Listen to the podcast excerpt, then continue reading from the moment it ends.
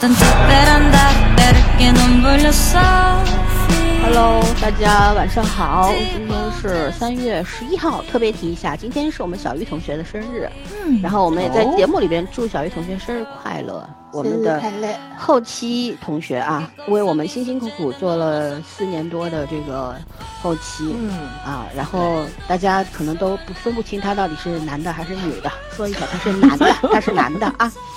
然后嗯对，然后今天老老听众是听过他的声音的，嗯，但是很多新听众是不知道的嘛。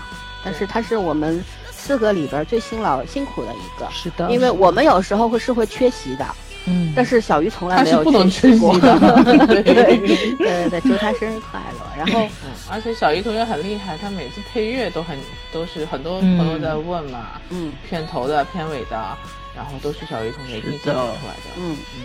而且音乐版权什么的，买歌这些都是小鱼自费。万一不小心哪个平台抽风，还需要他重新再做一遍。对。OK，那夸过他了，我们今天就来说一说，我们今天要聊什么？我们要聊一部韩剧，并且是一部低分韩剧，叫《文森佐》。我们的宋仲基和全汝彬、玉泽演，以及刘在明、郭东延、金如珍、赵汉哲等等，啊。演员来这个饰演的一部韩剧，那这部韩剧分数呢？我们是从第一集看完之后看它只有五点三还是五点六，我已经记不清了。看完第六集再去瞄了一眼呢，变成六点六了。那分数再往上扬，也充分说明呢，这个剧它的整体的走向还是比较好的。那他们的这个官方的宣传口号是：这是一部爽剧，并且这部剧是有二十集的。嗯，对，这是一部爽剧。那他有没有做到爽呢？等会儿我们会告诉大家，他到底爽不爽？好吧。然后这这部剧的另外一个片名叫做《黑道律师》，也正是大家可能看韩剧 TV 的这几天会莫名其妙说，哎，为什么这个文森佐找不着了？对，文森佐没有了。但是呢，大家搜一下《黑道律师》，可能还是能搜到的。具体什么原因呢？我觉得我们在这儿也不说了。啊，涉及到一些版权等等的问题，就是其实就是很显而易见的嘛，对吧？嗯。然后导演是金熙元，然后编剧是朴才范，朴才范。然后呃，制作播出的平台是 TVN，二月二十号开始播出的啊。然后每集八十分钟，这么长吗？没有是的，八十分钟。那我有最短的一集七十六分钟。嗯。对，韩剧真的是就实打实的不划水的八十分钟，对吧？对对。然后这个剧其实也是被很多人诟病，尤其是压根儿没有看过这个剧的人说它辱华啊。对，就因为中间涉及到对对涉及到几句台词，就是呃说什么总是哦藏黄金的那个人是个中国人，就因为这个，不是他说的是。黄金不没有藏在中国，不能藏在中国，但是他也没有讲原因。还有一个好像就是我依稀记得，好像是说那个说是中国的物品制造什么，反正是意大利的某个黑手党吐槽的，就是当时被烧了庄园的那个黑手党吐槽的，反正就是就这么两句台词，然后就变成了辱华。那关于韩剧辱华这个事情呢，我们也遇就基本上三部韩剧里能遇上一部吧。对吧？嗯，呃，至于是是不是辱华，我觉得就是看你是怎么去看待的。因为这部剧它的第一集的背景，因为这两个问题是出在第一集里边的，而且是靠前面半小时的。那它这个背景是在意大利，在意大利，然后他吐槽了美国，吐槽了中国，吐槽的更狠的是韩国。作为呃，意大利籍韩裔的文森佐回到了韩国之后，每一句都在咒骂韩国，咒骂韩国人，说韩国人比黑手党还坏，说韩国 社会怎么怎么怎么糟糕。那么你说他在辱谁呢？对不对？所以，所以这个东西，我觉得我们，我还我们还是这句话，作为一个非常自信的泱泱大国，真的也没必要去跟他们计较这些。尤其你，你看一部剧。看一部剧，如果任何问题都要上升到爱国主义层面的话，你什么都看不了。真的，你不要看外国的东西，你就看中国的就可以了，好吗？中国的都是辱好吗？对，中国的是侮辱你的智商，很多国剧，好吧？OK，那我们就把。关于这件事情就说到这儿，我相信我们说这段话也会骂来很换来很多人，说不定招了很多骂。对，又有又有人说我们商女不知亡国恨了，我就告诉你们啊，什么叫商女，什么叫亡国呢？太可恨了！你自己去搞。我现在觉得想想还挺感慨的，可能以后能做出 评价的人都没有了。对，就很多时候，就像上一期节目我们去讲单改剧。然后也被反正得得罪粉丝嘛，得罪这个剧粉嘛，被指点了好多啊，巴拉巴拉巴拉肚子一样发了好多条，对吧？OK 啊，我们欢迎交流，但是不要说我们不包容，我们没有劝大家不看《山河令》，而是讲出了我们认为的单改剧的先天的缺陷，仅此而已。不要那么敏感嘛，也不要那么玻璃心嘛，也不要有被害被迫害妄想症嘛，对不对？看剧就看剧，换个角度，不要 对上纲上线。是。我们没有阻止你们看，但我们也有发表自己看法的权利，是吗？嗯。OK，然后，嗯，那在具体讲文森佐之前，我们现在已经讲了六分钟了，但是我还想借几分钟时间来来推两部国产剧，是一部是《觉醒年代》这部剧，我们是不会讲的，因为我觉得作为我们来说，呃，我们的能力不够，才疏学浅，没有资格去评价。这个剧。优秀的作品，对，没有办法去评价，我们也可能也只能从影视美术等等一系列一一些很好优质的方面去挖一些些小的刺儿，那大可不必。在我们心中，这部剧的话，它要比豆瓣的九分要高一点，在我心里面它是超过九分的，所以我们不会评价，我们只会，呃，竭尽全力的推荐大家去看，真的是一部非常优秀的作品。别看它是建党一百周年的献礼剧，献礼它它的水准非常高，好吗？然后对啊，这个献礼剧其实我们之前推荐的那个《山海情》也是献礼剧。对，嗯，当时咱就说了嘛，希望多一点严肃的电视剧出来，然后就真的现在是开始往外冒了，所以说这个状态也是很好的。嗯嗯，是这样的，就是怎么说历史剧或者说带着红色色彩的这些国剧。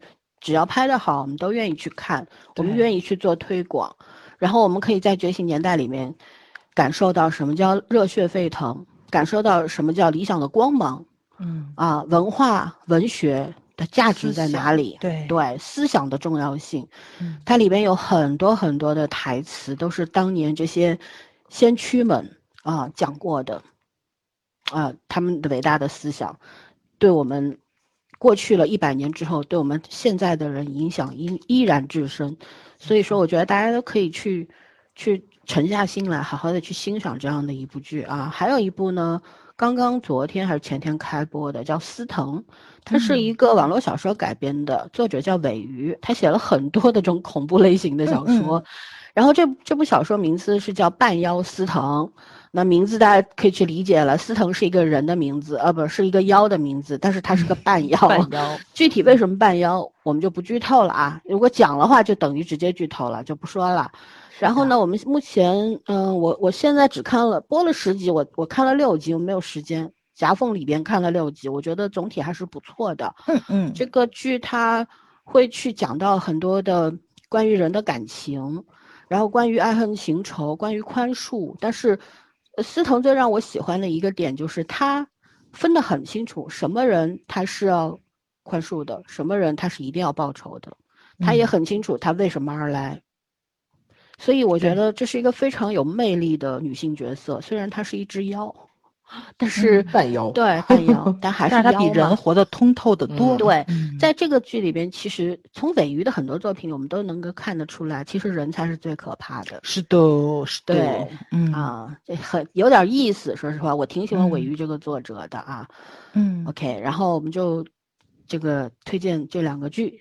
希望完全类型不同的两部剧，但是我觉得都是 近期还不错的剧。还有一部就是白敬亭的和许魏洲的那一部乒乓的那个什么？呃，对，荣耀什么的，是叫《青春的荣耀》。我不知道，我还荣耀乒乓，我不知道，我们仨都没有看。但是据我们群友反映，这个剧也很热血，没有什么感情线，而且而且没有卖腐，男说男主腐。跟男配十集没怎么交流过。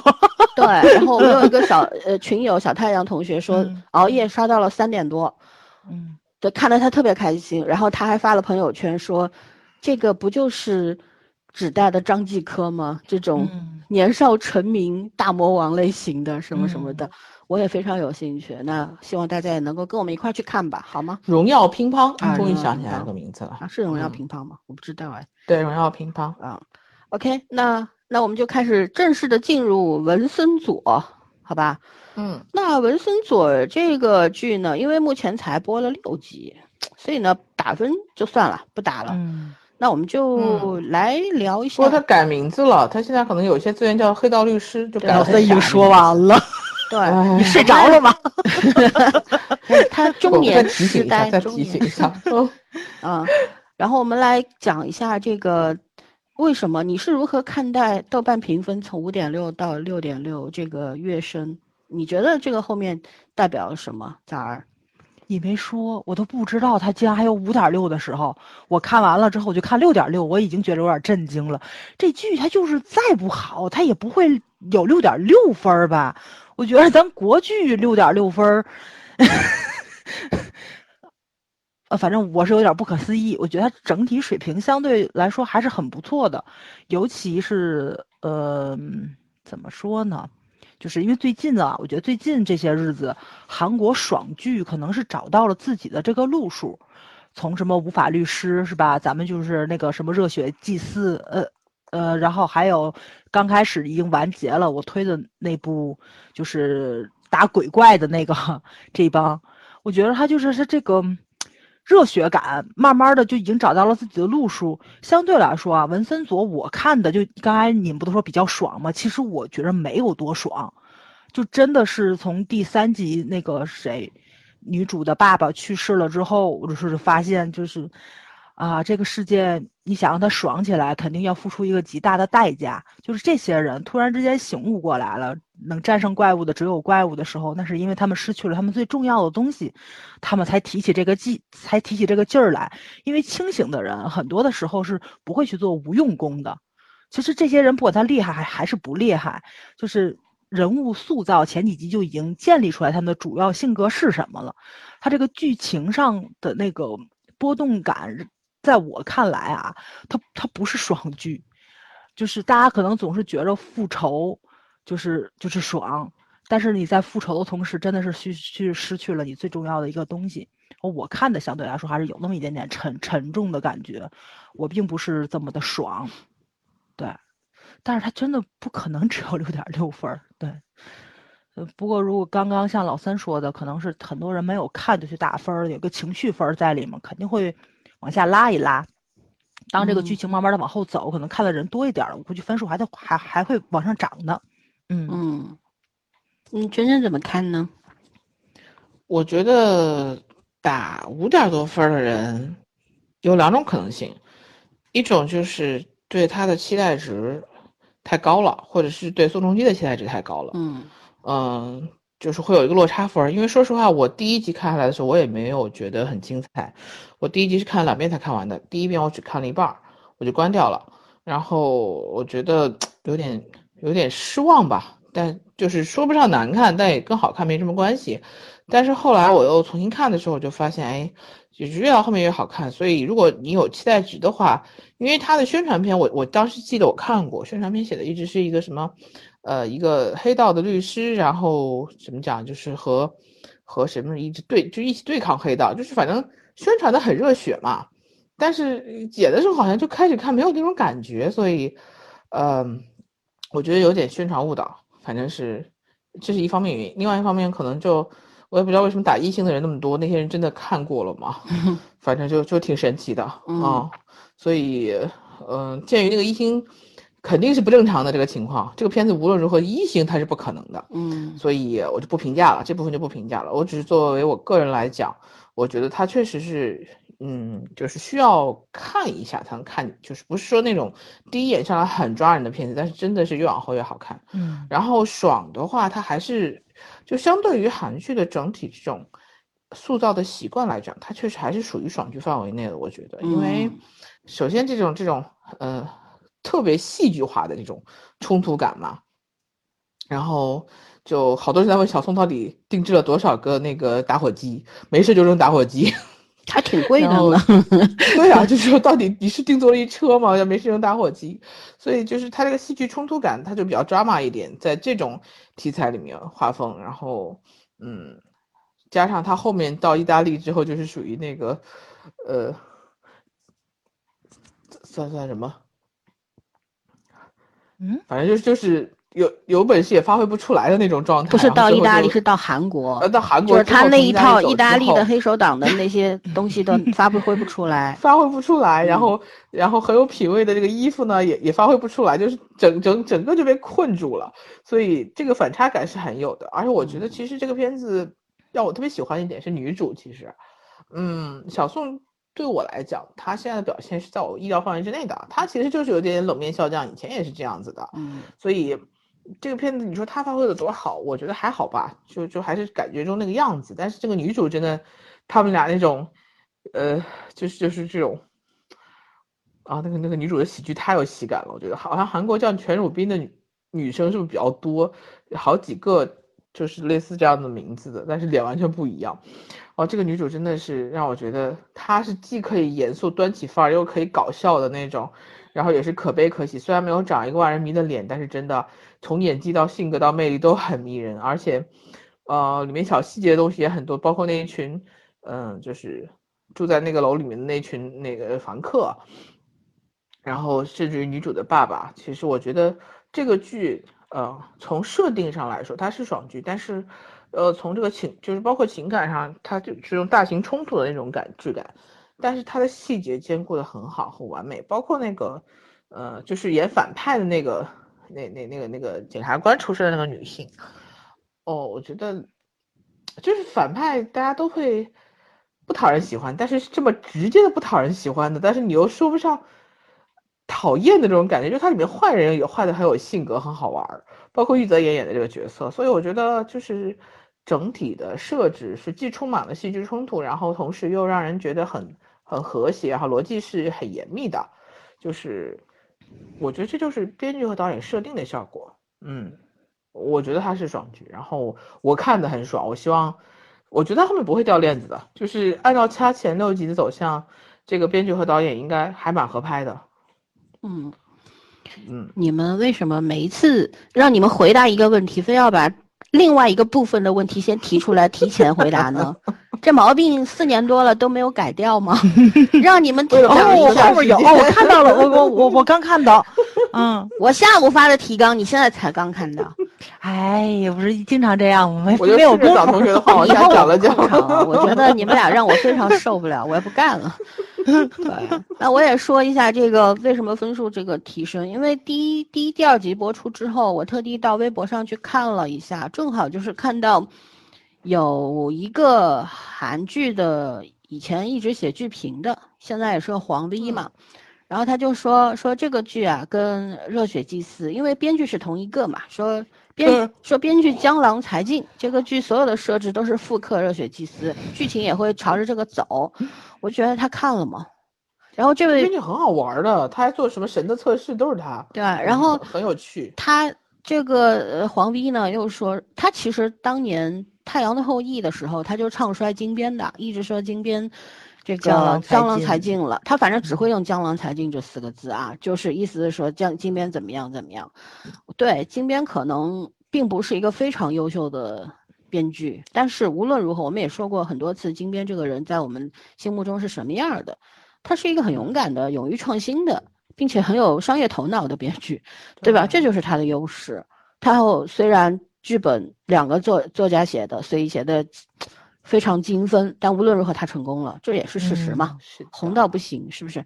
所以嗯我觉得很多人就是可能还有就是宋仲基离婚这个事儿，对小宋本身带着很多的敌意，现在，所以看到宋仲基的片儿先上来给个低分，包括 之前那个胜利号所，谓人品分是吗？对韩国的那个电影科幻电影《胜利号》，对啊，对然后很多人也没有看，就直接给了一星，就是说韩国人凭什么拍顺利号，又说小小宋什么脸垮了，很丑啦，怎样那个这个什么的，哎，反正我不知道说什么好。我觉得作品就是作品，你对一个作品的评价能不能不要沾染别的东西啊？公平吗？嗯对吗？如果这个嗯作品是不好的，那你就说作品不好在哪儿？所以我觉得很多人就是带着这种一个什么带着所谓的民族主义啊、仇恨心，对吧？但凡是韩国的片子，先给个低，先给个一一星，甚至于零星，最好负分。然后你跟我讲艺术，我跟你讲感情，对碰到宋仲基了，又又又呃觉得哦，对吧？触发了自己的玻璃心。是，然后又给了个低分什么的。嗯有些人是比较直白的人，就是没看，一分一星，啊，我觉得这种人我还给他点个大拇指，你是条汉子。太贱了。就承认对，有些人？没看，但是他就会乱写，那真的是垃圾，知道吗？笑死了。嗯，所以我觉得装装叉被雷劈在我心目当中，这个剧呢肯定是不会好到哪儿去的。但是我既然他们俩都回答了爽剧这件事，那我也说一下，我觉得爽剧的设定应该是什么样的？首先，他的人设，你看这里边所有的人设，其实都是除了洪律师去世的那一位女主爸爸，加上呃文森佐的妈妈，这两位是不夸张的。他的人生就是人设就是中规中矩的慈父慈母，对吧？但是其他所有的角色都是夸张的，你去看，嗯不管是黑社会啊，他那个助理律师对，助理律师啊，还有对方的那些律师啊，都一个个都神经病，包括他居民楼里那些人，对楼里的租客都没一个是用就是正常人，啊，也不能说不正常吧，就都很跳脱，性格都很古怪，对吧？然后都是一些怪才，好吧？那然后嗯，连那个黑手党都，连对面那个那些打手们，那个流氓都对啊都很有才。对，所以说怎么说呢？它整个剧整个剧的整体设计，我觉得就是往比较戏剧性的、浮夸的方向去做的。漫画风很，嗯，对，然后嗯，我觉得它有很多让我觉得想要拍手的镜头在里边。比方说，那烧烧那个药厂的仓库什么就不说了吧。我觉得药嗯厂仓库那一段最好的是导演是个女导演，这女导演真是很厉害。她首先知道观众喜欢看什么，她就、嗯你怎么你喜欢看什么我就拍什么给你看，但是她拍的不嗯恶俗。嗯，很清新，即便宋仲基洗澡，他也给你拍出了喜剧色彩来，让你觉得很好笑，是不是？啊，然后拍拍那个烧药厂这一段，你看他整个火一点点蔓延上去，是吧？然后嗯突然一一下子就音静音了，然后嘣一下，都是你预料中，但是那个点恰到好处，你一下子就进去了，就觉得嗯，点这个把火烧的好呀，怎样？包括他让幕后 boss 出现，就是这个小律师出现，成就是我其实大家都猜得到，玉泽演是演过男主的人，他怎么可能演一个小配角呢？都知道他，都猜到他是幕后 boss 了。嗯但他出现了那个场景，也正好是恰到好处的。我觉得这就是，首先他符合爽剧的特征，就是恰到好处的给到你一个爆点，对吧？还有一个，我觉得嗯编剧导演都非常的成熟。他就算他算到你的这种爽点了，但是你也心悦诚服，算到就算到吧，你说服我了，对吧？嗯。而且我觉得我特别喜欢，就是后面那一集，他们离开以后，就是脱下面罩然后鞠躬的那一段，嗯，然后我真的觉得很感动，就是。没有前面没有交代嘛，但是在后面就是做了一个镜头上的交代，他爸爸曾经帮助过谁，嗯，是的。然嗯。后还有就是第五集末尾的时候，那个辞职的女检察官跟新闻记者说：“你看，辩方肯定会卖惨，因为他们的套路就是卖惨。”结果男女主开了辆超跑过来，对，嗯，啊，哎，最可笑是前面那个女的被拦车，对，就就他就是他设了好多梗，对嗯他的那个整个起承转合，一个小事件的起承转合是非常流畅的。然后对当那个超跑出现的时候，那个音乐起，对吧？笑死了，还，没完，再加上嗯又居民楼里的朋友们又来了一段行为艺术，是的，嗯，哦，我就觉得好，真的被爽到了。我就觉得，他抓那个虎头蜂都是想出来的，就是看到这个场面的时候，我才认嗯可了它是一部爽剧。嗯，对他可能没有猎狗那么的时时刻刻都在高嗯涨的情绪里边儿，男女主是好像是打不败的人。你看这里边男女主是肯定后面因为有二十集嘛，肯定会有被打败的时候，对，对吧？但是嗯我觉得真实的人生就是不会如如你所愿。文森佐到了韩国，回到韩国之后，他就是虎落平原平原平原被犬欺嘛，对吗？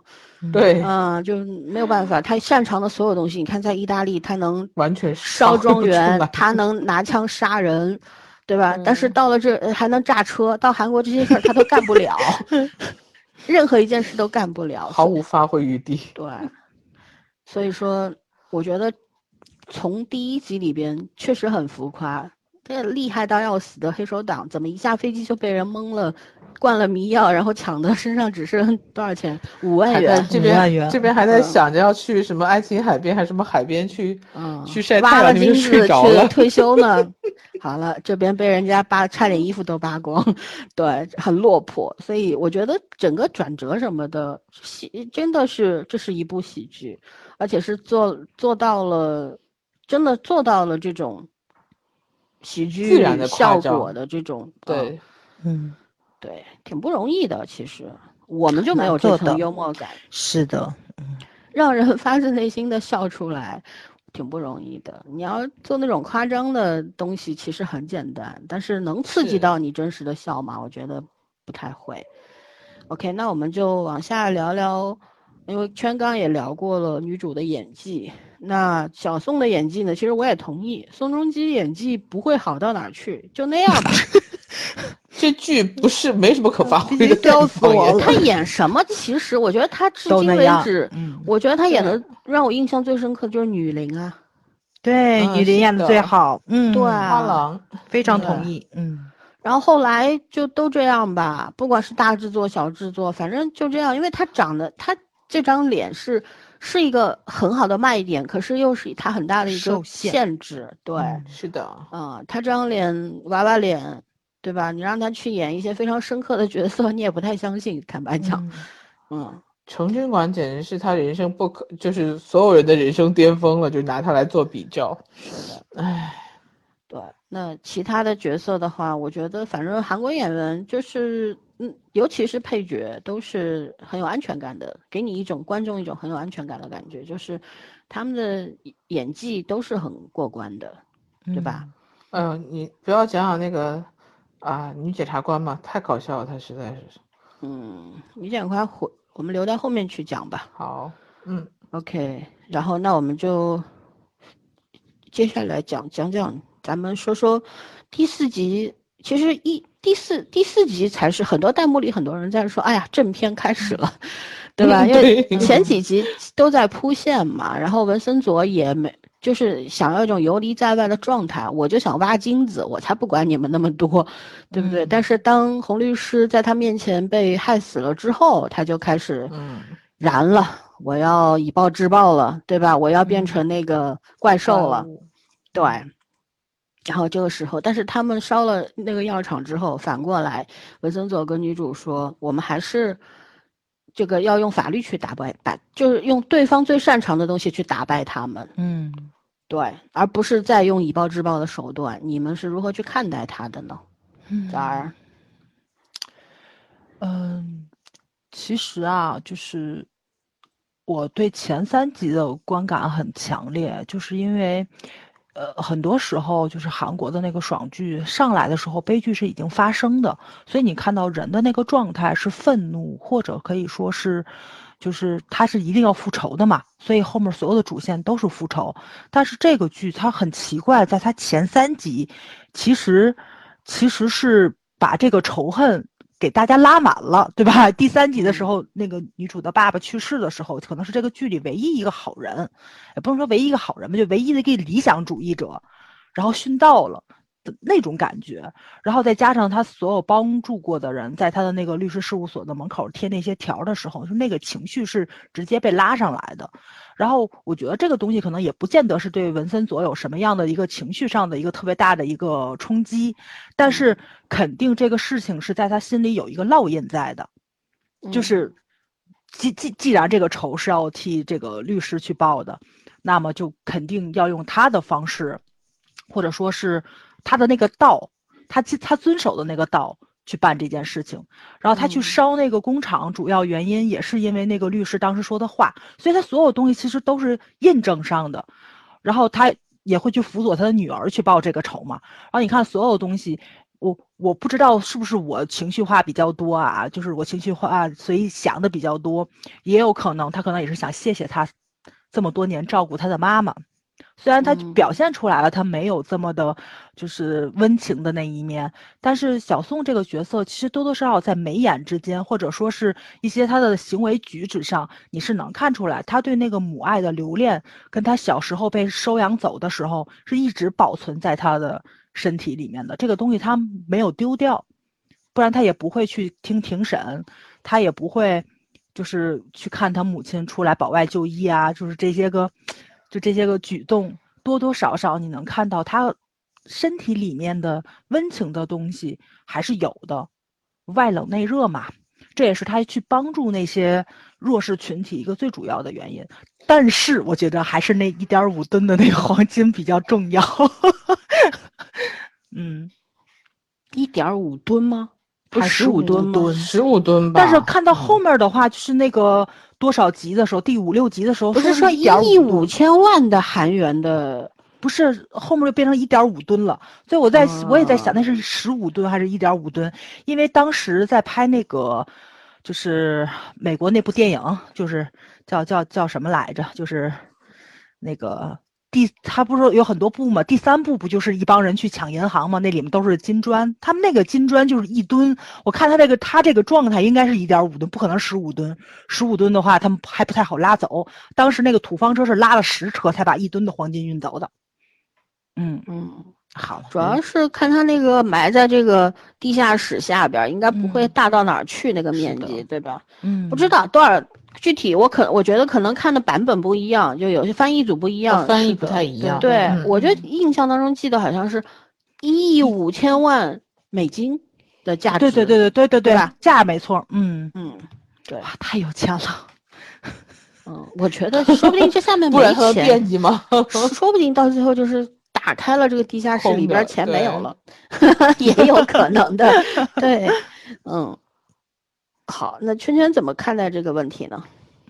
我觉得一定程度上，就是说刚刚早讲那个我是同意的，然后但是我觉得另外站在我的立场，我会觉得这是有一种职业信仰，就无论如何他们两个都是律师，不管是你服务的客户是谁，嗯然后可能会有一些根据不同的客户，然后不同的事情有一些不同的手段，比如说哪怕是暴力的手段，对吧？嗯但是呢，嗯终究他骨子里面是律师，律师就要有用，呃，律师该有的东西去，去去维护自己的利益也好，去帮助客户赢得官司也好，我觉得，呃，除了就是他真的是要报答一下那个洪律师之外，也是还是有这方面的原因。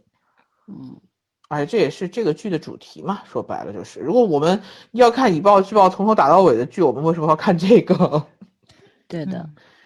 嗯对，还还有一个原因，我认为是因为也考虑到他是一个退役的黑手党，是吧？他回来韩国之后，嗯其实也没有，除了那个什么社长能够帮他搞一些小小动作之外，其实他没有其他的助手，然后嗯也没对有，其实没有很强的有没有实力，更多的资源？对，去支撑他以暴制暴的，因为对手太强了。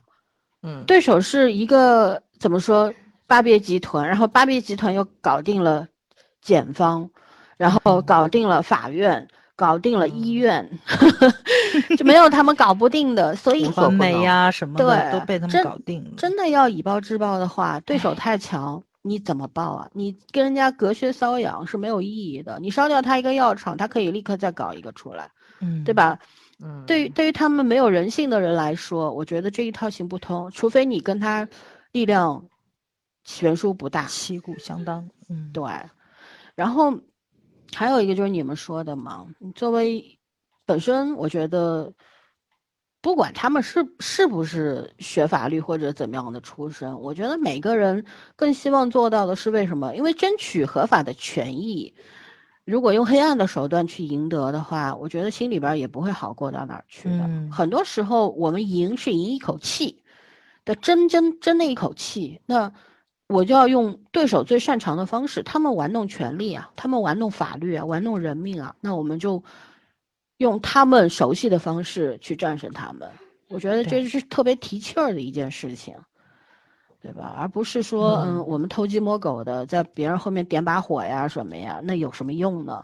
被人家灭掉也是分分钟的，好吗？嗯，是的，啊，对，然后也是不违背人设的一个原因吧。本身就是律师，律师如果只搞黑社会的事儿，那做什么律师呢？是不是？再说，如果都一直是以暴制暴的话，那女主的功能在哪里呢？因为之前洪律师说了很多次，男主自己就搞得定。对，洪律师说了很多次，他他是一个比较蠢的律师，蠢是加双引号，就是比较执拗嘛，对吧？嗯他知道自己这些东西可能行不通，因为他没有那么的狡猾，也不屑于去做那些事儿，也干不嗯出来，所以，但是他觉得他女儿是合适的，最佳人选。嗯就是脸皮够厚，然后心理素质够硬。对，只有 亲爹才会了解女儿，所以我觉得就是要充分发挥女主的功能，因为文呃文森佐他在韩国是不能打官司、不能上庭的对，啊，所以呢需要一个人在前面冲锋的，他在后面当军师这个样子，嗯，所以。我我是觉得，假使说永远是依依依靠黑暗手段的话，嗯，这部剧就失去了观看的意义吧。对，没错吧？还是想讲法律。嗯，对，其实讲法律，也许真的也是行不通的，因为你看他们其实也是用了无数的手段，嗯无数的手段去辅佐这个官司的，对吧？而且输是输是赢，说实话也很难讲。呃，你看到第六集后面下半程的时候，那个女律师就是对方的女律师发飙了，是不是？知道了那个嗯张会长的真实身份之后，她立刻就说我要要多少时间内就把这个事情反转，然后人家就是一个电话的事儿，对吧？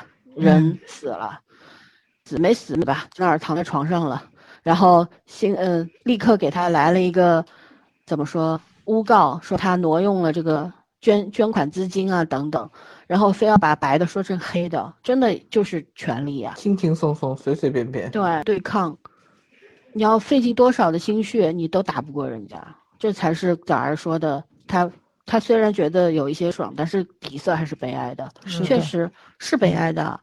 作为我们普通人来说，你，哎，你怎么去跟这个有权有势的人掰腕子呢？是的不现，实的撼树。嗯，没办法，但是还是要斗。其实，那嗯这里边我就有一个问题要说了，说洪律师是知道知道自己的方式是不聪明的，但是他坚持觉得任何时代都需要这样的人，你们同意吗？嗯同意我同意。嗯，但这样的人这是理都想主义是殉道者嘛，都对，是就是殉结道者。嗯结局不会好的，嗯，但是需要他们，他们就是一种精神，对吧？是的，嗯，而且很多殉道者也知道自己的结局是什么，比如说谭嗣同，对吧？他当时不走，因为他知道他不走，他的死才能唤醒很多那种浑浑噩噩的人。但是这个，唉，嗯，嗯，对啊，但是就是这些人是很高尚的嘛，对嗯对，每一个时代其实都是需要举着火把的人的，对吧？然后去建立一个新的社会或者怎么样，其实不是一个人、两个人可以达到的，而是嗯整个民族或者怎么样，大家齐心协力才能够推进历史的。所以，像洪律师这样的人，就是一种精神所在。呃，很多人也许不会对他的生死发表任何的意见，但是大家看在眼里。其实有很这个世上有很多人，他的存在，我们不会天天去夸他，甚至于还会误会他们、骂他们。嗯，但是最终你会知道，这样的人就是有这样的人存在着，这个世界才不会那么的糟糕。嗯，嗯是的，嗯，OK，那我们、我们来讲点轻松的。你觉得最后文森佐能不能拿到黄金，去他想去的地方呢？我就觉着是能拿到黄金，但是未必能去他想去的地方。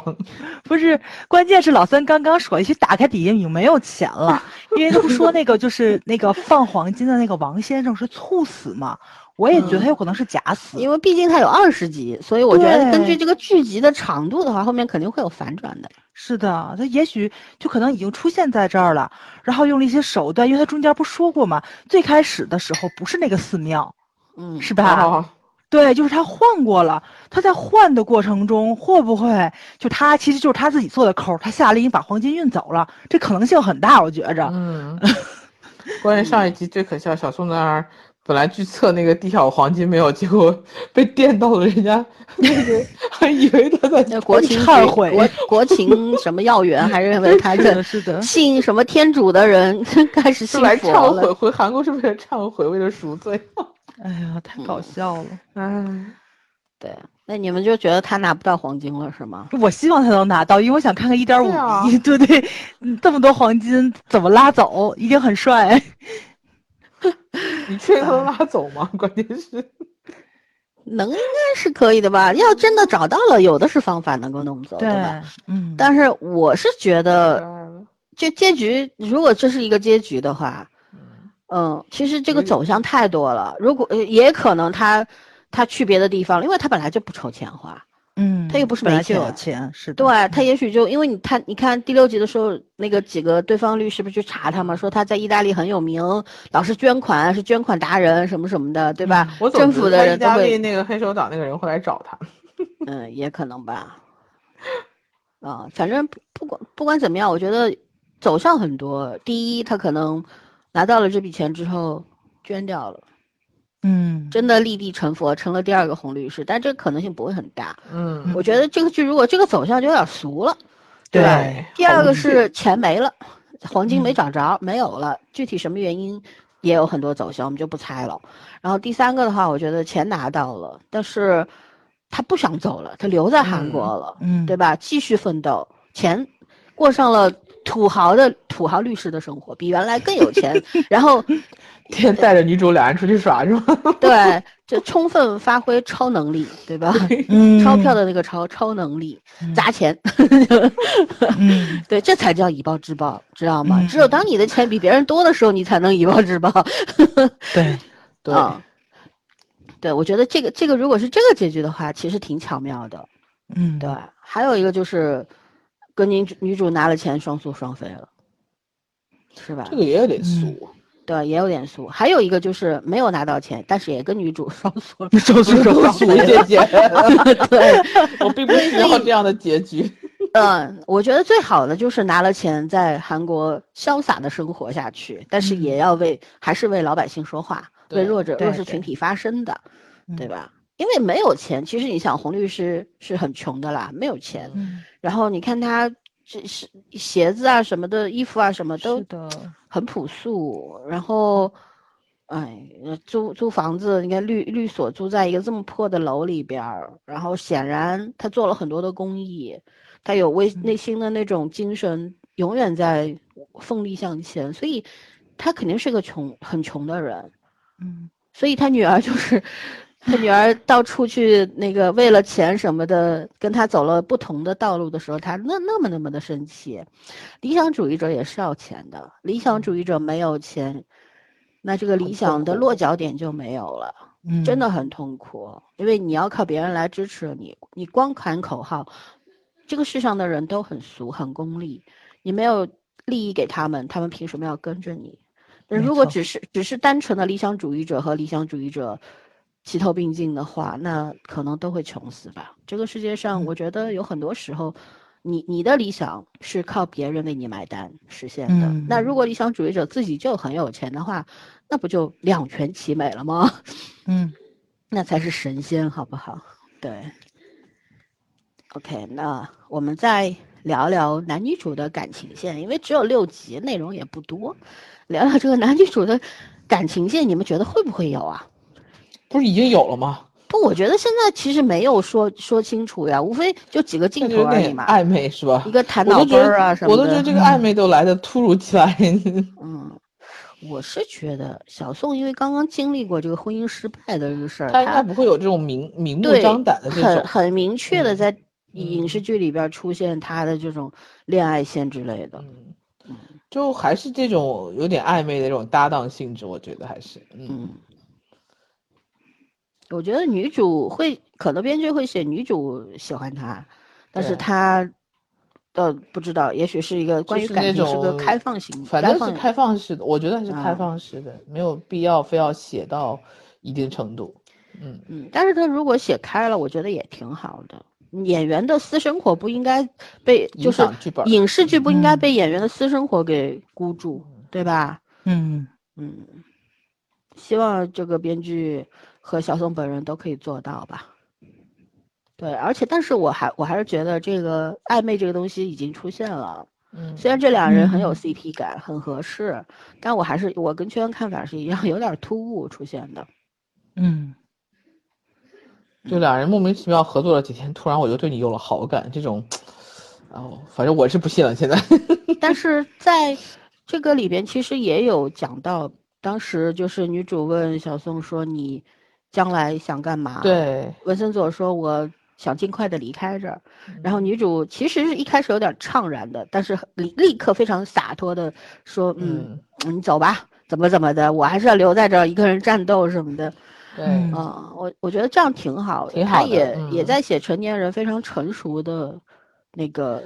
不需要观就是很纠结的一些事情。嗯，对，如果你注定要离开这个地方，而我不想离开，那为什么，对吧？要为、嗯为那种东西还没有发生的事儿伤神呢？本身女主是一个非常非常洒脱的人，是的，嗯，要不她对他的评价无比的精准。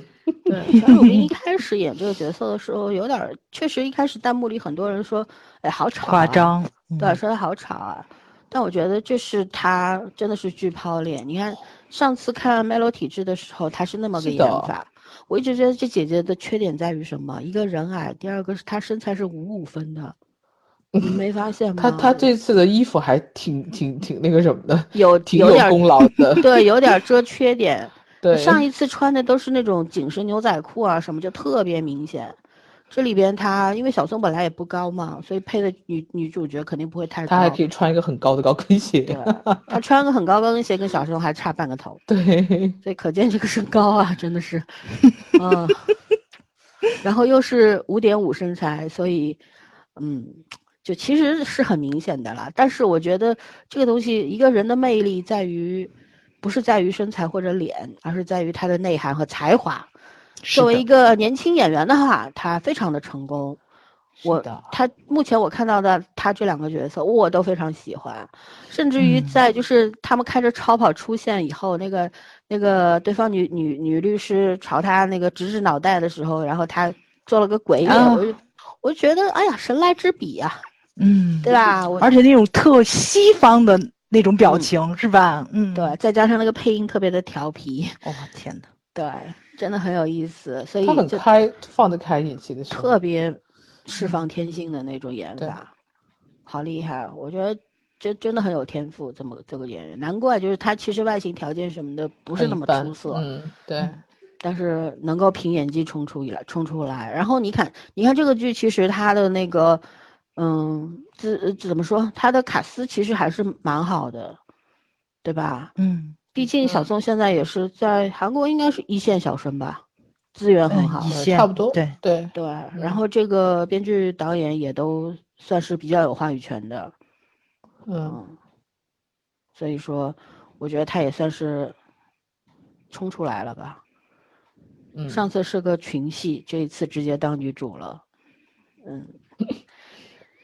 OK，那我们继续来个第二个问题吧，就是巴别集团。因为我查了一下，巴别这两个字呢，是出自这个《旧约全书》。谁的呼吸特别重啊？那个声音特别响。嗯，有个呼吸，谁的呼吸声特别重？离着话筒太近了。啊，我嗯继续说啊，就是《巴别嗯全书》中呢，它关于人类起源的故事。就相传在大水之后啊，一群说着同一种语言的人类离开了东方之地，来到了士拿地区，并决定修建一座城市和一座能通天的高塔。因为人们说着同一种语言，交流没有任何障碍，所以高塔的建造工程非常的顺利，似乎真的可以抵达上帝的神谕。于是，上帝为了惩罚人类的高傲，便用语言分裂了人类。随之，高塔的工程也就永久搁置了，人类便被逐一分散到世界的各地。这个旧圣经旧约的传说解释了人类语言的多样起源，同时也分析说，上帝的行为是对人类傲慢的惩罚。因为相传巴别塔是由暴君宁禄所建造的。那么，其实这个剧一开始出来“巴别集团”这两个字的时候，我是隐约因为我有印象，对对于巴别塔这个东西是看过某本书里面有印象，所以特别去查了。是是一个得过奖的电影吧？应该我不知道。有一年奥斯卡是的，那个也叫布拉德皮特演的，对对，所以。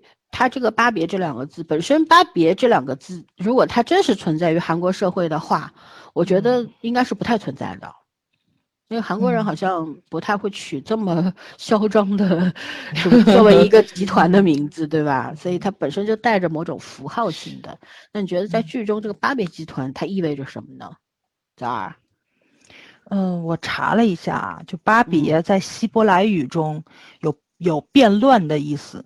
但是在巴比伦语中，巴别的意思是神之门，就是说它虽然是发音是一样的，但是它在不同的就是语种里面，对，是南辕北辙的意思。在古巴比伦他们这边呢，就觉得这是神之门，就是刚老森讲那个就是旧约里的那个故事嘛，它是从人间通到天上去的。所以巴别是神之门的意思，但是在希伯来语中，它又是变乱的意思，就是老老三讲的那个故事后来的那个，就是通过语言，然后很团结的一个团体就给打乱了。所以说呢，我觉得他这个还挺有点意思，就是就是你这个巴别集团，你得看是谁来看待他。可能在巴别集团的这个上位者觉着我起这个名字，因为我是神，对吧？上帝，对我是上帝。然后就觉得自己很荣耀或者怎么样的，但是在被他们欺负的这种弱势群体里面看，就是觉着你这就是变乱，只有我们团结起来，我们可能才能打败你。所以 他这个我觉得还还还挺有意思的，对这名字起的，嗯嗯嗯，圈圈呢？我我想的比较简单，因为整个韩国大部分人都是。信宗那个基督教的嘛，所以我觉得他其实还是说一种绝对权力和神谕的这种感觉。嗯嗯，就是不可反抗、不可逆反，就说说白了就是怎么做都可以。但事实证明后面就被推翻了嘛。嗯嗯嗯，因为像玉泽演他演这个，其实第六集的时候他公开了，像那个两个律师。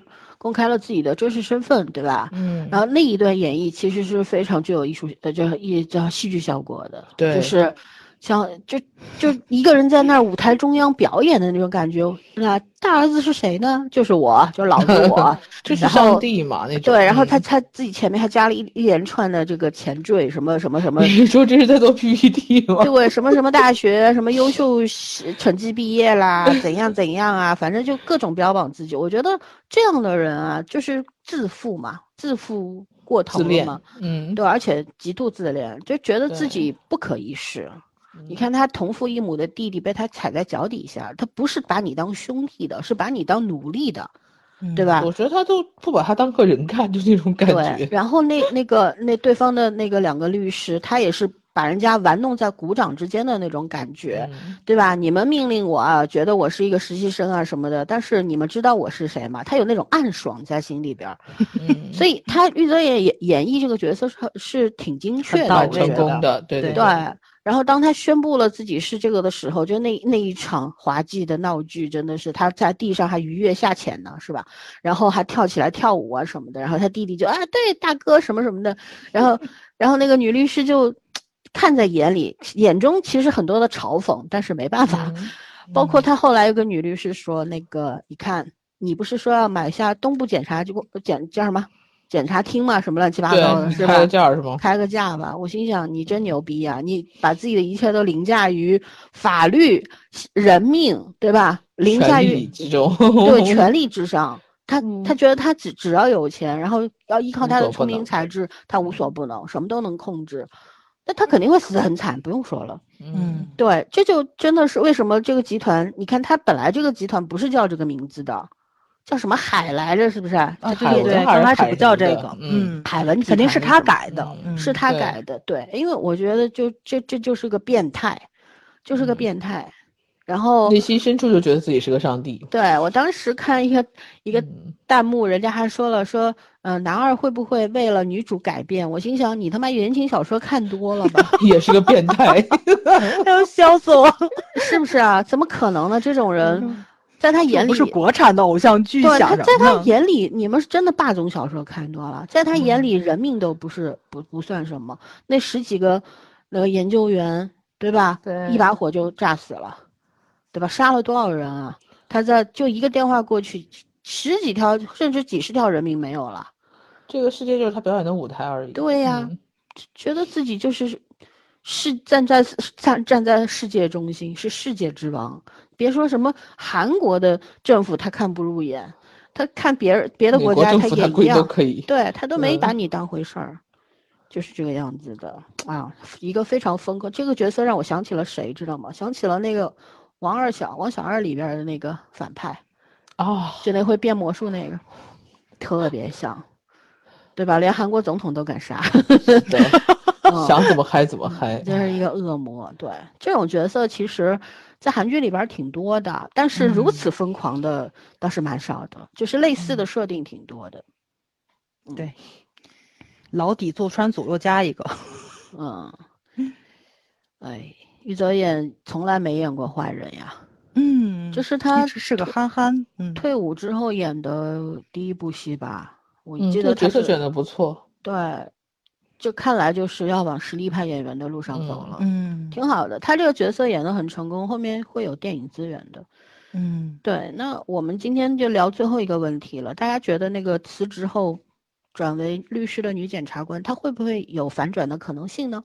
我不是说她变成好人啊，也不是说她卧嗯底，而是说在在整个故事的链条里边，她你们觉得，比方说第一次下命令杀女主爸爸和那个研究员的人是他还是玉泽演？会不会两个人其实有女女这个女检察官只是一个障眼法，真正下命令的人是玉泽演的？我觉着不像是玉泽演，我觉得像是那个谁，就是那个个社长律律律，对对对，那个律所的嗯。因为那个那一直笑面虎笑面虎的形象，就是看着很能屈能伸，但是我觉得他能做到那个位置上，这个人一定是城府很深。对，嗯，但是它里边也有那个，这确实它这个烟雾弹做的很好，因为嗯那个派派去抓人的那个什么杀手啊，去杀那个研究员杀手，确实是跟这个女检察官是有联系的有有联系的，对对嗯，但是难保后边不会再有别的老板，对对吧？嗯嗯嗯啊，这个女检察官就是那种性格，其实也不是那种什么，反正性格也蛮奇怪的，就是嗯，她并不是说只是为了钱或者怎么，只是为了权利。我觉得他他现在让我有一种看不透的感觉，他肯定。呃很多人说他会不会是卧底？我觉得卧底的可能性基本基本上是没基本没有。不会有，嗯但是我觉得他这个角角色绝对是很复杂的。嗯，他他带着有可能后面会为了他就是一个纯粹的坏人，我不知道你们有没有，印象，就是那个女主嗯爸爸在死之前，他不在门口抽烟吗？然然后有一个人搞找他过来借火儿，嗯，那个人是不是就是后来所有人在聚餐的时候进来要披萨吃的那个人？好像不是一张脸，不是一张脸吗？对，我还要得倒回去看一看。不好，我印象中嗯我不连那个人应该不是一个很重要的。我觉得不是一张脸，我觉得那个那个要披萨嗯吃的人，说不定是告诉他们金库的秘密呢，嗯所以那群人傻了。所以我在想，就有可能就是有人给他爸爸示警，但是他爸爸又进去了。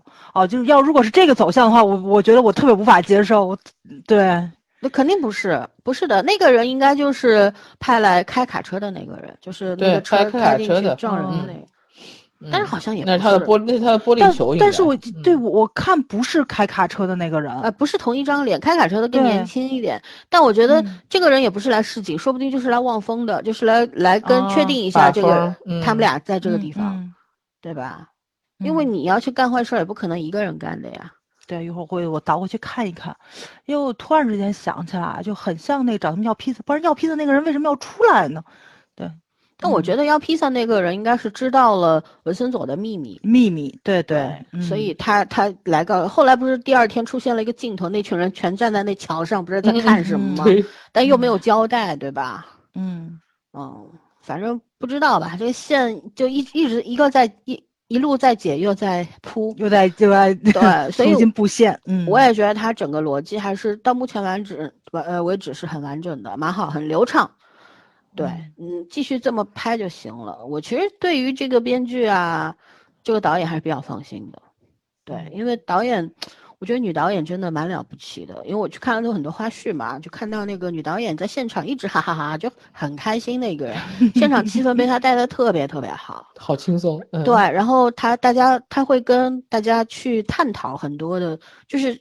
可能她不是去教戏，不是说去教青年演员教戏啊，她就是跟他们去讲自己的，觉得这个镜头怎么拍会好看一点，什么的。我觉得剧中肯定演员们也吸收了她很多的建议，嗯，所以挺耳目一新的。虽然套路还是套路的，但是他有很多就是能够突然给我们一一下子觉得惊喜或者惊艳的一个点，嗯，对吧？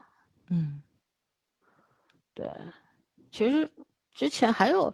还有还还有一个，其实有几个爽点，还有就是那个他们，嗯，要推土机要开进来强拆的时候，他们请了这个什么，发出了邀请函，请了好多意大利使馆的人过来，对吧？把意大利驻韩国大使请过去了，好像。嗯，对啊，利用公权力打败公 打败公权打败强盗的那种感觉，对，蛮好的。其实小宋，而且他的打戏好像都是。一气呵成的，嗯，对他一镜到底的还蛮多的，很多的，嗯，毕竟是当过特种兵的，还是很厉害的，运动细胞很发达。哎，他好像那个时候拍阿 sa 什么，他一直在健身，应该就没有放下来。嗯，是的，所以这剧呢，就真的只播了六集，我们也也就是来推荐一下。能聊六集，对。说实话，就是为了给这个剧站一下台吧，对吧？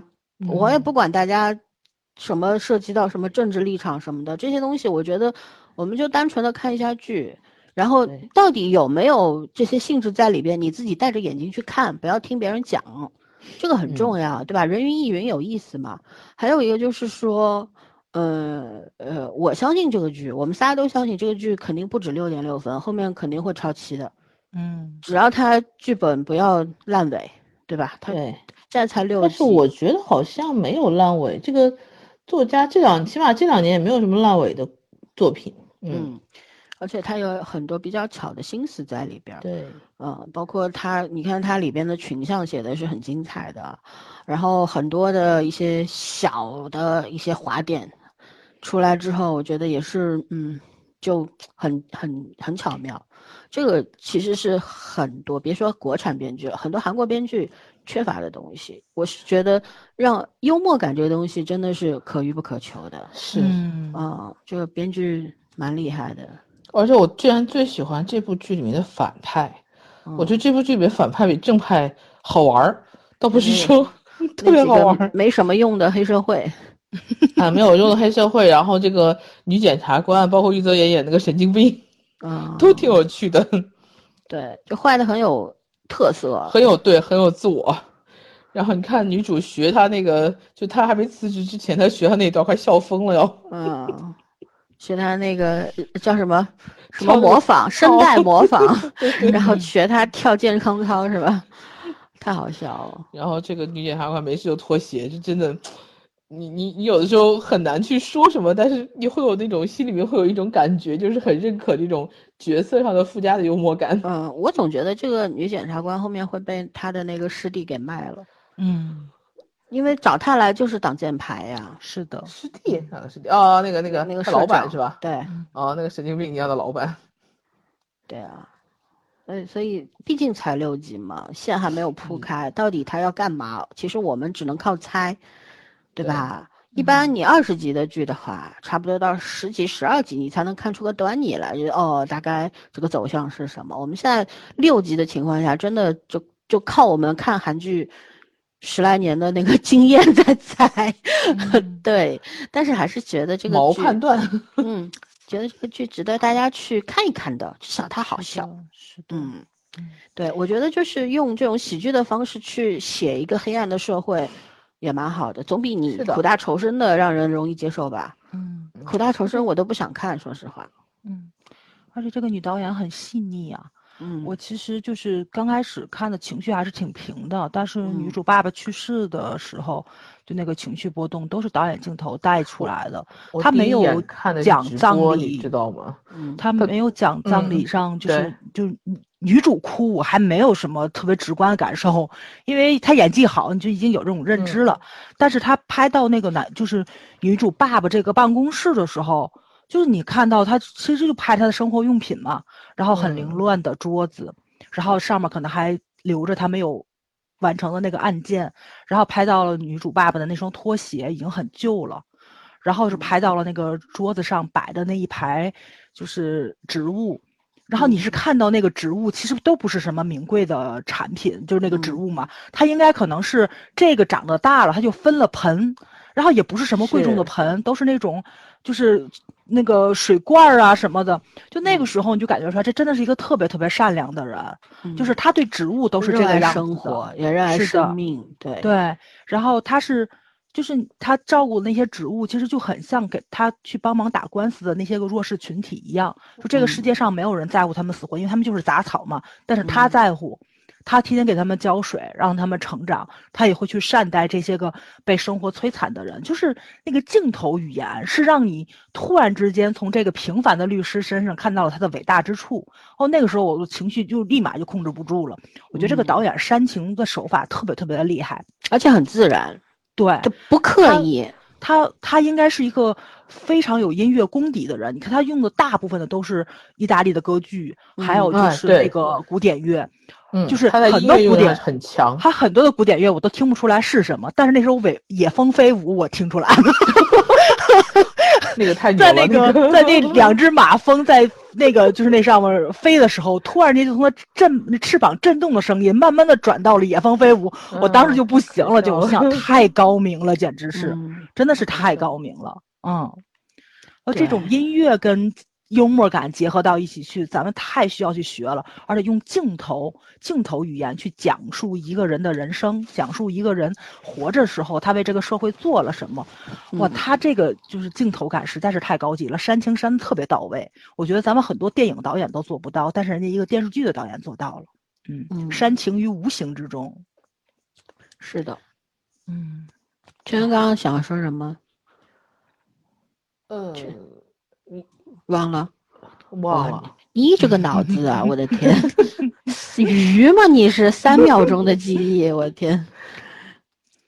好吧，那我们就讲到这儿吗？才一个小时哎，史上哦，最？短的一今天期节目这么快。就就就结束了吗？就 真那要不难得。我们再聊聊聊那个五另一部块钱的啊，聊五块钱的，聊聊那个李顺基的那个，早上还没看对吧？哦窥我还没探，看因为才两嗯集。坦白说啊，我不太看好这部剧。我也不太看好，对崩因为？一定会，而且很快。对，这肯定会起会起飞的。我跟你说这个，因为首先我觉得编剧就是一个野心特别特别大的人，你去看他以往的作品吧，反正他那个画风啊，你想想你那个什么什么什么 神的，对，就整个感觉就是那种，嗯，不知道怎么你知道我当时为什么会想让森森看这个剧吗？我嗯压根儿就不觉得他会觉得这是个好剧。我第一呢是想证明一下，我我确实不是智商问题看不懂这个剧。第二，我就想看他能把这个剧吐槽到什么程度。据说现在已经死了很多人了，是吧？那每集都死十来个呀！我我刚十来个，在二群我还说了，我说我们数数这个剧从第一集到剧中能死多少人？你那他就没看我今天说这么死下去，韩国 生育率更堪忧了。哎呦，他这到底是在拍那个什么，还是拍《极速特工》啊？就是梆梆梆梆梆一直在开枪，都是爆头。你看他，我我说一下，他两集出现了两个这个变态的这个连环杀手，但是这两个连环杀手有一个共性，他要写的是说说意思就是第一个连环杀手是那个安在旭演的，对吧？被逮住了，上一代，呃，杀了二十多个人吧，杀了二十一个嗯人之后，他的嗯。作案手段就是杀了人之后要砍头，然后怎么被做就是落落实了，他确实是是这个凶手的是他老婆拍了一张照片，看到他在堆雪人，他把杀掉的人的人头带回来，放在做成了这个雪人，但是这个不科学，你知道吗？因为他在杀这个一家四口的时候已经是夜里了，然后他又回到了家，是同一天晚上，这个地方我就觉得已经很不科学了。前面的我都能忍，到这个地方我就不能忍了。你作为一个孕妇，你不睡觉吗？大半夜的拿着相机拍你老公。对，也不知道他俩到底谁变态，就是这种感觉。对，还有一个，这个雪是很容易化的，对吧？你人头藏在里边儿，你如果雪化的时候人头掉出来怎么办呢？有没有考虑过这个东西？再还有就是，他后来警察来查了之后，因为他老婆提供了，呃，就是这个人头掉出来，然后被那个一家四口里面仅剩的小儿子发现了。然后他们又在这家人的屋子什么地下室里边发现了两具无头尸体，那我又要说了，作为一个犯罪心理学的这个研究人员，我也要说一句：首先，连环杀手杀人他是很有节奏的，他们智商都普遍很高，再加上他们尊就是极度追求规律，他可能本来是一个月杀一个，但后面他这个控制不住了。变成两周杀一个，后面一周杀一个，但是他天天杀人，一下杀三四个这种事情是不可能发生的，杀鸡是可能的，杀人不可能，因为这些东西太需要体力了，知道吗？他再狠，他干不了这个事儿，要把一个人人头砍下来，也不是一个省力的事情。对，而且他每天杀那么多人，他体能得多好。对，然后回去还可以装的什么事儿都没发生。一个如果智商很高的。连环杀手，他是不可能把人头带回家。假使说他有收藏癖，那他家里边他收藏的所有的，嗯，对，要不就都是人头，要不就是指代性的，比方一片指甲，或者是呃一个什么一个耳朵、一个手指什么的。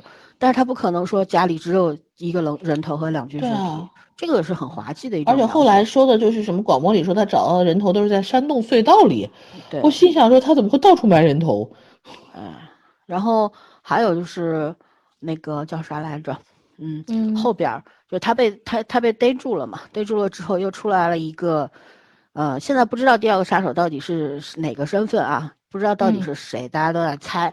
反正这个线呢布的很很开，也很乱了，就是真真的是乱花渐渐欲迷人眼，渐欲迷人眼。对，现在到底是两个已经被判断为百分之九十九的这个。呃，变态基因的小孩生下来的其中一个呢，还是另有其人？谁还不知道。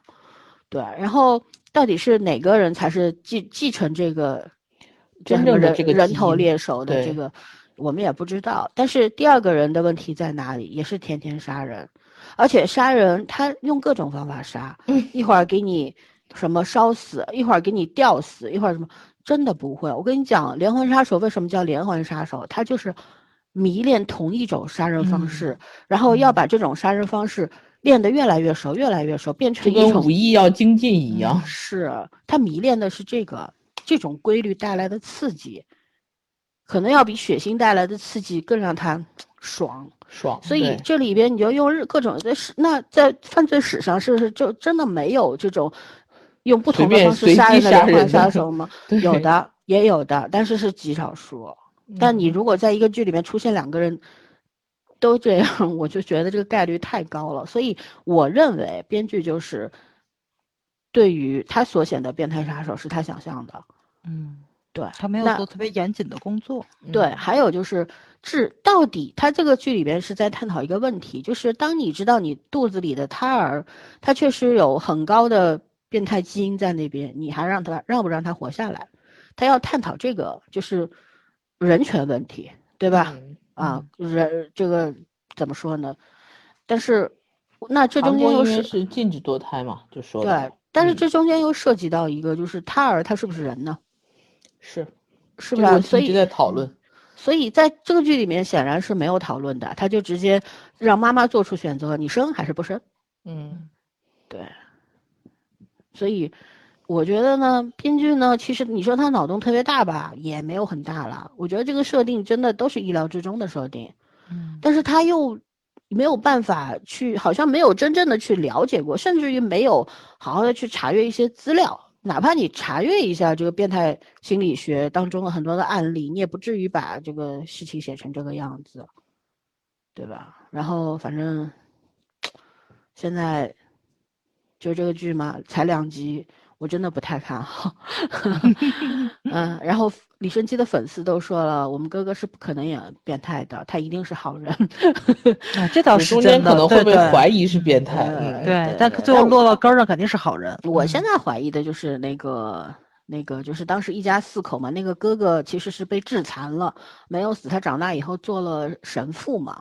我觉得嗯这个哥哥做神父的哥哥是那个第二个变态杀手的可能性是非常高的。嗯，就是从小被虐待过，所以他的心理扭曲了。呃，被伤害了，然后嗯他因为他是神父，他不相信上帝也是很正常的。嗯，但是肯定那个议员没有露脸，那个议员的儿子，你记不记得？就是对那两个孕妇等他的时候，他拿了一份检查报告、检测报告去那个车里面嘛。对，我知道，所以其实是一共有三个基因有问题的小孩。，对，所以哥哥他是不是那个变态杀手，就可能性百分之五十对五十吧。嗯因为嗯这里边他也写了说，那个变态杀手是小时候就是从小，怎么说是他妈妈想要掐死他，他后来慢慢的，反正就觉得这个世上没有人爱我，对吧？我去嗯求神，神也不帮我，所以我就特别的蔑视上帝。对，所以怎么说呢？也是有两种可能性吧。神父哥哥的可能性有，还有一个就是这三个小孩里边的一个。对，也许不止一个。对，所以就看吧，看这个编剧能编到哪儿去。但是很神奇的是，这个剧居然有八点六分。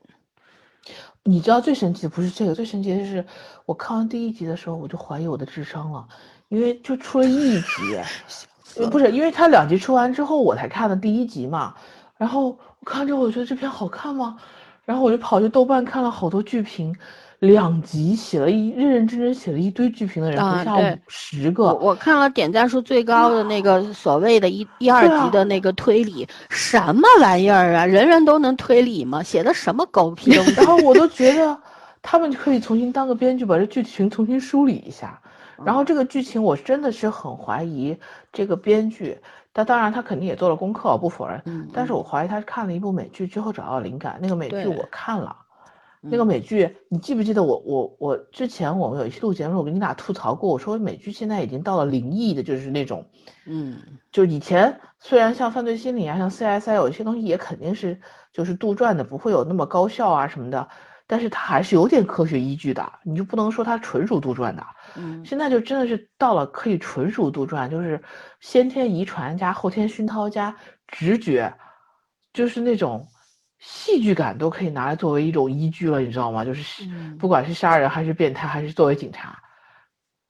我就说，我说这种事情以前出现在韩剧里面，我觉得正常，现在美剧都有这东西了。就是想，这个概率有没有是有的，有的，对，但不是不能够就成为一种普遍性，这个就不可能。对，啊，就是而且也不能当证据用吧。对，嗯，对，就就彻底的，就是那个什么飞飞天了，真的是。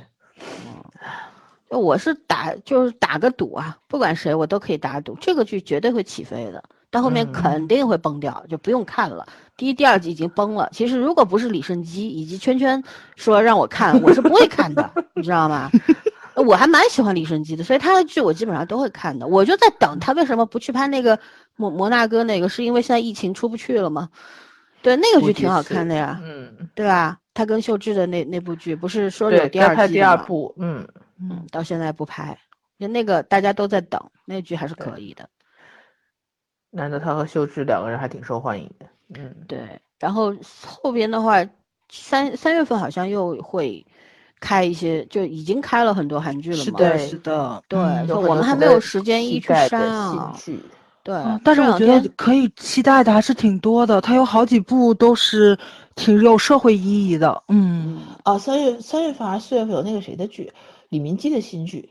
嗯，嗯全智贤的不是也要的快要出了吗？对全智，贤那个我还没有看到预告，但是李明基那个预告已经都出来了，嗯，就我已经是我已经开始进入追的追的那个什么了目录里面了。啊，但是奈飞真的是不要再拍丧尸了，我现在有点儿有有点儿审美疲劳了，有有点韩国人最近就这两年特别热衷这个，我觉得韩国真的是一个，哎呦，韩国人很可怜，我觉得他们太压抑了，真的。一个是因为自己这个地理位置的原因，小国家嘛，本来弱国也无嗯外交，是吧？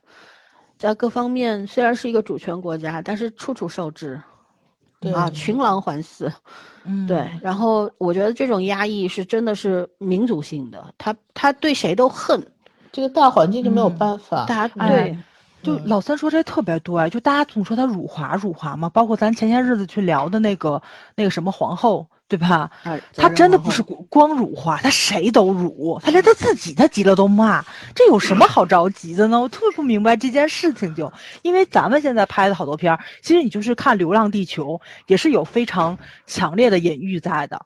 然后刘慈欣应该是对对苏联文化是有非常强烈的好感。他那而且个语境它里面小时候嗯学到的是的，是的，就就他们他们那个年代，的人受的这种教育就是这个样子。它里面有超级多的台词，都是把俄罗斯在太空中的贡献放在了第一位，然后逃离地球派的那绝对是美国人，对吧？从头到尾没有出现过然后每一美国人天到晚都在想这件事。然后里面出现了日本人在自杀。就这这种影像式的东西，其实你是能够看出来很多必要政治当真吧？是的，没必要当真。嗯嗯，这肯定当然了，我觉得就是艺术跟政治很多时候是捆绑的，没错。艺嗯术很多时候是作为政治的媒介，对吧？或者是怎么说呢，踏脚石吧，对对吧？多多少少会作为一个宣传工嗯具，但是我觉得观众要站在什么样的一个立场上去看待这个作品，呃也是值得观众自己去思考的，而不是永远都是遵照上层的旨意，他们觉得嗯是什么样，你就必须怎么样。我觉得所谓人的个性嘛，对吧？还有就是，如果这个剧无有些东西出现了之后无伤大雅，也不必就拿来，嗯，搞得就非要挑出来，然后严重声明啊，什么辱华啦、抵制嗯啦、等等啊。说白了，咱们看都是盗版，你抵制个鬼呀、对不对？是不是？意思吗？美剧也好，英剧也好，什么韩剧、日剧都是盗版。你你有看过版权的吗？你看的既然都是盗版的东西，你你有奈飞的账号吗？对人家反过来问你一句，你为什么要抵制？我们没有卖过版权，你是怎么看到的？嗯对不对？呃是不是这个道理？我我是觉得，就是我一直觉得，越是大国的子民，越是要坦荡。嗯，咱们对人家的侮辱少了吗？开口闭口棒子、棒子偷国对什么什么的，对吧？嗯，唉，就就是我们要多说，又又说我们哈韩了，回头，那我们就实事求是的说几关键句。关键是他如果想聊政治与艺术的这种捆绑性的东西，那么你就专专门聊这个话题，对吧？而不要去侮辱别人嘛。嗯嗯，对啊，就觉得哦，你们是个小国家，我骂你是应该的，但你不能骂我。哇天呐，你这个上帝的姿态哪来的呀？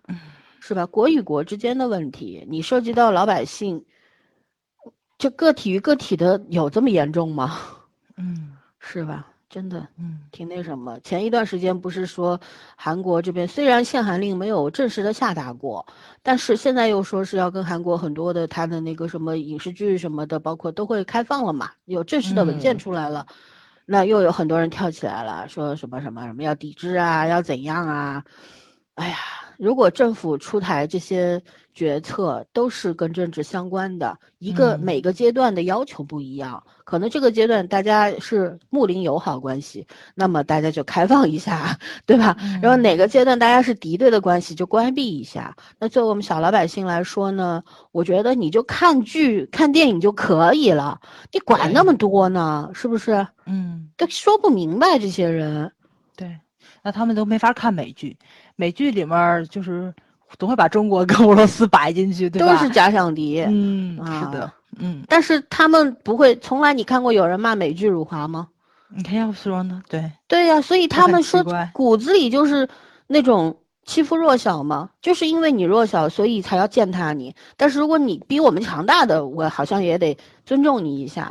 切嗯，这看穿的眼色哎双标嘛，下半嗯句我就不嗯说了，挺可耻的。坦白讲，有、嗯你要就是真的挺没意思。啊，挺没意思的。算了，就我们呢也不不从来说再申明一遍，我们不哈韩，我们去去嗯韩国玩儿也就是吃吃喝喝去的，从来也没去韩国追过星，对吧？也就像我们每一年，可能一开始我们电台是做韩国韩剧起家的，但是后来你看从其实从第三年开始，我们就国剧比韩剧做的多了。是的，对吧？现在但凡有部好的国剧，我们就一推再推，一推再推。所以你说我们哈韩真说不过去，但我觉得你，你作为一个开口讲话的人，你总总有一些原则底线吧，对吧？嗯如果你知道这个事情是不对的，然后你也不说，那大家都不说。对对，是的，嗯，是咱们真正的爱国是什么样子？咱们把自己的电视剧拍的比韩剧要好，再也不看韩剧了。就包括我们也没空，看别就人的剧没有必要对看韩剧，啊对你，还是自己的就己的语言最舒服。你每一部都是《觉醒年代》，我谁要看韩剧啊？谁要看美剧？我天天看国剧，对吧？我跟你们讲，《觉醒觉醒年代》我都二刷了，嗯，我你以为这种隔着文化和语言的这种片子看起来很省劲啊？对啊，而且韩剧跑偏的也是绝大多数啊，只是他们出好剧的概率比我们高，因为嗯他们这个影视工业很成熟了，是对吧？然后人家又鼓鼓励这个编剧中心制，然后又、嗯你看韩剧的那那些那些，今天看了一个帖子，上面写好像是下半年什么即将要播出的一些什么，老板只管给钱，别的什么都不管。嗯因为嗯，老板是投嗯资人呐、对，老板不是制对作方啊。我我觉得这就是，而而且再加上他这个娱乐事业是国民性事业，所以他能够把这个韩剧啊、韩影做好，人家韩韩国导演能拿奥斯卡，能拿柏林，对不对？我们能嗯干嘛？对不对？哎呀，送出的电影都是很搞笑的，对，国内可能几十亿票房，但拿到外面会被人家笑掉大牙，是的。这难道就代表中国的水平吗？嗯啊，所而以且就是咱看的文森佐嘛，我觉得他致敬了很多韩国非常有名的电影，就比如说他嗯把那个男的扔到了一个孤岛上，就是对吧？就那个坏的那个苏律师，哦，嗯嗯对他那个致敬的就是《金氏漂流记》。我嗯突然之间看到这个剧情的时候，他在那喊他老婆，拿手电筒晃的时候，就是跟那个电影里面完全一样。我就那是一部非常有名的那个韩国的喜剧嘛。哦，我突然之间发现，可能它里面还真的藏着很多的这种信都是梗息，是吧？对对对，他肯定藏了很多细节，咱没看出来。你有嗯兴趣扒的情况下，你也可以看到他用的很多的音乐都是意大利歌剧、是的，嗯音乐嗯剧，还有一些脍炙人口的民间音乐等等。他其实实用到很多西洋的这种音乐，对吧？然后还有就是，他也致敬了很多意大利电影的镜头，嗯都有。但我们没有去扒这个这一块儿，但是大家有心的话，可以去豆瓣上看看，是有人写的。对，嗯其实就看个剧就是真的很很简单的一件事儿，你觉得好看你就开心的看嘛，嗯对？吧？开心的同时，你去思考一下，这个剧它存在的价值是什么？？没错。对，为什么要这嗯么拍？那就是好事儿，嗯。对吧？咱们有没有什么值得学一学的？因为嗯咱们现在很多的那个电影，你也能看到导演、编剧互相去对方的戏里面串门子。从那个《流浪地球》就开始就有了，对吧？后面咱们去看那个什么《疯狂的外星人》，是叫《疯狂外星人》吧？嗯，疯狂外星人，宁宁宁宁浩那部的时候，对导演们也都去了，还把装备借给了他们。就这是一个特别良性的一种竞争关系，就是我好，但是我也帮衬你。就是嗯咱现在也有开始有这种互动了，那电视剧里面能不能有这种？包括现在拍的那个就是《终极笔记》嘛，跟《沙海》也有联动。其实你是能够看到，就是它的这种叫什么来着，就是彩蛋呐、客串呐、不管怎么说，还是联动啊什么的，其实是一个行业非常良性的竞争跟良性的互相帮助的东西。然后，我其实我觉得这个多多少少也是受韩国影视剧的一些个影响。大家现在拍剧并不只拍自己了，我会去想一想你后面要拍的什么时候，我给你能提供什么，或者是我前辈的时候我有什么可以借鉴。这个时候。影迷们去看你，就会有那种怎么说呢？就是这种你做剪辑的时候，你就可以把两个对照上嘛。嗯，这个也可以说致敬，也可以说是给大家留留留梗，你会看剧的时候更有嗨感什么的。对，嗯，啊，其实怎么说呢？就按照发挥我们中华民族的特性，拧成一股绳往前，天下无敌。但是我们的常态就是散，而且嗯互相给对方插刀子。对，互相拉后腿。对，其实有时候看韩剧啊、日剧啊，你就会感觉到人家可能，当然了，各种各样的原因存在，人家嗯资源少什么的，所以他们拧成一股绳，他那个民民族凝聚力是很强的。你只有一个民族，只能拧成一股绳。我我们这儿呢，其实真的出大事的时候，我们凝聚力也是很强的，是而而且嗯真的让全世界惊叹，包括抗疫的时候，对吧？但是就是，但是平时，很多大关键时刻，这种需要全民统一的不咋就是地。可能一百年也就一两次吧，是不是嗯？大多数时候是和平的，是大家都过得就是很随意的，然后嗯都这样。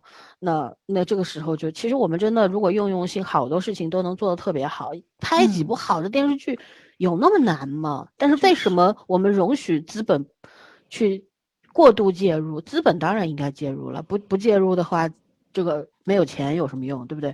但是你过度介入之后，就造成这个，像这样大改剧后面还有一百多部等着，对吧？那你你说他真的是为了帮助这个大家去接受少数少数群体吗？当然不是了，人家是为了进来圈钱啊。对，男演员是为了进来混个脸熟，抢夺资源啊，抢嗯江湖地位啊，这不都明摆着的事儿？对，然后越是这个东西，你如果荧幕上百分之五十的剧都是这个的话，啊，那我觉得女演员的生存困境就更大了吧？没错没错，是这样子的，嗯，已经没有东西拍了，然后都是男男，对嗯吧？爱情明明是爱情，但是非要给你改成兄弟情，我真无力吐槽。嗯哎，不不提了，一提单改，人家现在单改是主流，咱们一说什么都没有用，反正该说的都说过了。我们都是被 out 的市场。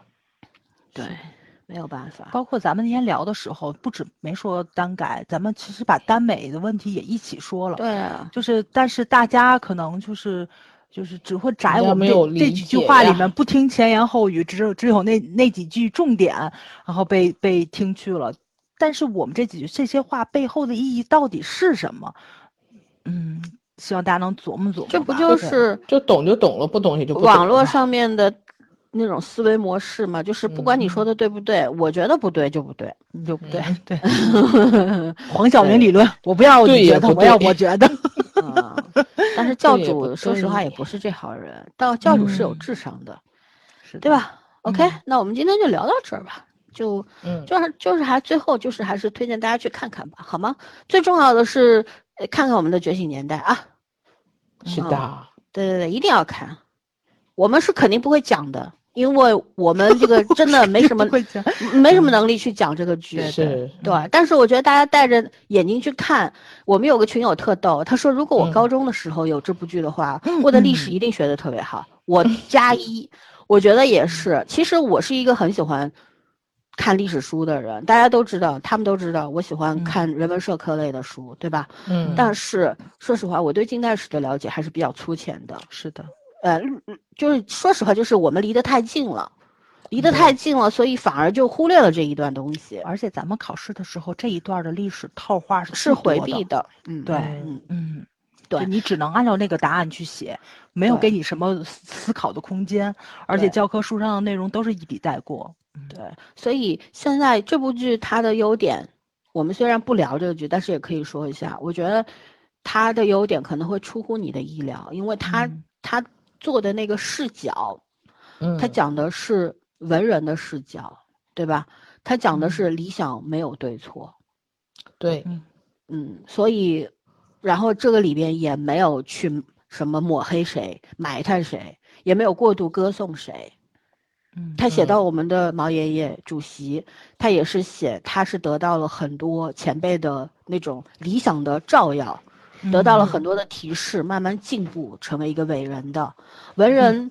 在你看，在很多的运动当中流血牺牲，因为什么？他手中没有武器，但是毛爷爷就很明白这件事情。我们要嗯用、要有知识、有文化、有理想，但是我们也要有武器，要有枪杆子，这样才能打退敌人，取得胜利。所以这才是他最伟大的地方，就是嗯很多的先驱者们没有想到的。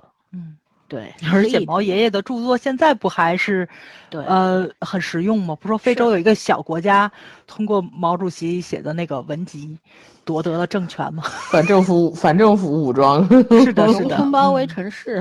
嗯，游击战赢了，嗯嗯，所以说呀，就是就真的，我们有的时候，如果你真的要谈政治，我觉得你真的是可以去好好的读点书，去对更多角度去了解那那段历史，而不是说，哎，呃，网上说打倒谁，网上说批斗谁，网上说谁是不好的，那他们嗯说的都是对的。你要带着自己的思想，思考，对，嗯然后在这个觉醒年代里边儿，他就一直在重申思考嗯有嗯多重要，他去讲文学有多重要。它这里边有很多新旧文学的碰撞，因为新文学嘛，你肯定会冲击旧有的文学模式，的，对对吧？但是他们选择的是共存，对嗯吧？然后里边像辜鸿铭这样的，嗯，大家，他里边有嗯把他写的非常的可爱，他有自嗯己、自己的文化自信。虽然他嗯。有些东西我不太赞同，他说的他演讲的内容我不太赞、嗯。赞同，但是我我认可他讲的那个中国的中国人的精神是什么。然后他也嗯。把他里边写的非常的，那个就是他那一批一批保皇党里边有一个有几个坏人，然后说说嗯。要朝这个蔡元培呀、朝北大呀他们下手。然后顾鸿铭说的话，你们可以对付胡适，可以对对付陈独秀，但是不能动嗯。蔡老，因为 当时当时北大不想要他，要把他开掉的时候，是嗯蔡元培护住了他，给了他机会，保全了他的尊严颜面。嗯我觉得这就是投桃报李嘛。我就觉得对把这些其实每个人都有性格缺陷，嗯对吧？但是我们嗯怎么把一个人的多面性、复杂性写出来？我觉得这个觉醒年代就做到了，他没有一个角色是单一单一的。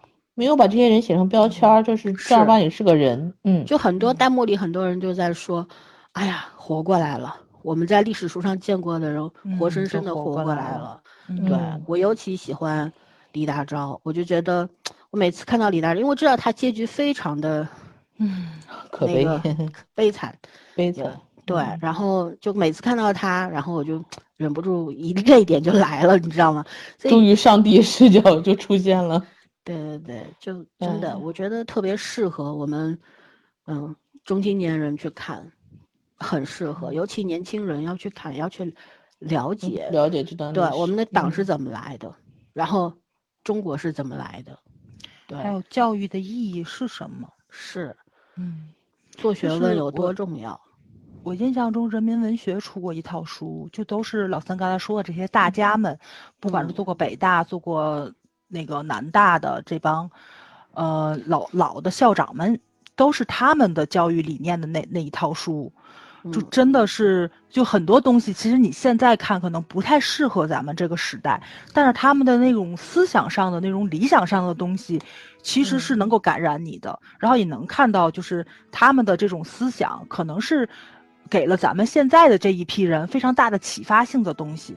就是他有的东西可能是落后于时代的，但是很多东西是超越于时代的。你只要，但是你得自己筛选嘛。你你要关注超越于时代的东西，可能几十年以后，这个东西依然会给你养分。对，嗯，你说的嗯是大家小说这一套书吗好像是，好像是，对，每一本它有很多本，应该一嗯共是五十册，大家小嗯书，对。嗯，嗯，然后大家，我觉得这个书很适合大家去阅读的。我我一直想嗯买，有点贵。